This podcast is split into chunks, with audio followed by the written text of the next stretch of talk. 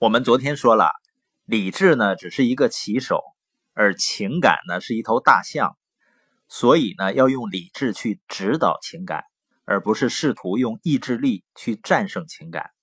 因为运用意志力呢，骑手也许能够驾驭大象一时，但是当大象按照自己的性子来的时候，那骑手肯定无法控制这头庞然大物的。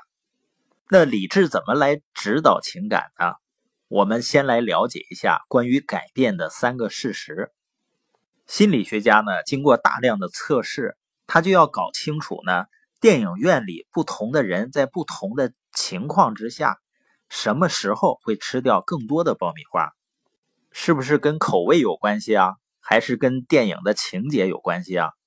结果呢，令所有受试者大吃一惊的是啊，原来拿到的桶越大。吃的就会越多，那这个试验能告诉我们什么呢？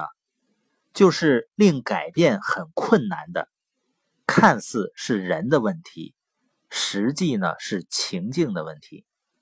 当然呢，我们了解这个理论呢，不是为了自己的现状去多了一个借口。你说，你看我就是因为环境不行吧？我们实际上应该知道。了解了这个理论以后呢，我们就要给自己去创造更好的环境，因为人和动物最大的区别就是人可以选择的。这个情境呢，也可以让我们联想起来，比如说广场舞，你会发现呢，如果有那样的一个氛围，那样的一个情境呢，人们去跳舞、去锻炼就更容易坚持，比一个人肯定容易坚持的多。包括我们的社群。来听播音，实际上也是营造一个环境。那更容易让人发生巨大改变的呢？是，比如类似于研讨会，有相同理念、相似想法的人聚到一起，它会产生一种共振效应。所以第一个实验呢，告诉我们，情境的变化会使改变呢更容易发生。还有一个案例呢，是一家大型制造企业的高管。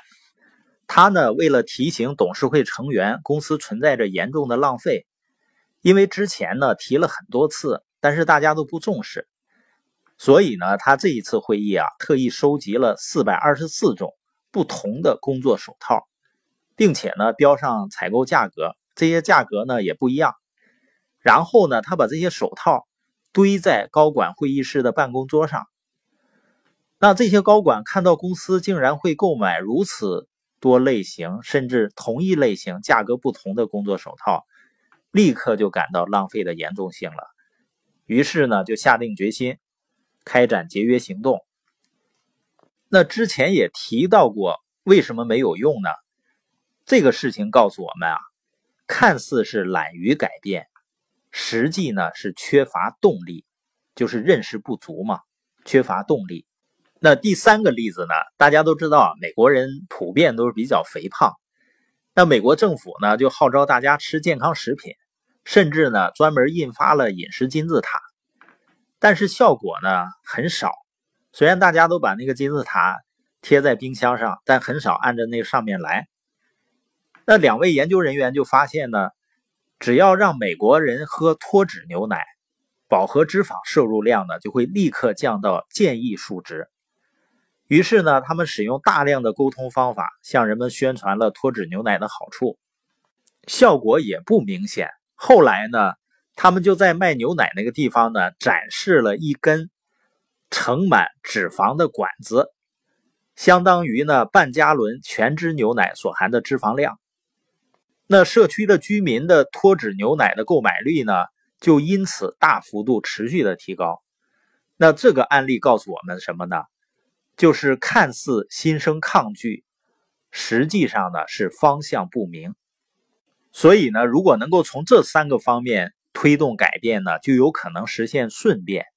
一个呢就是改变情境，另外一个呢是提升动力、激发动力，还有一个呢是指明方向。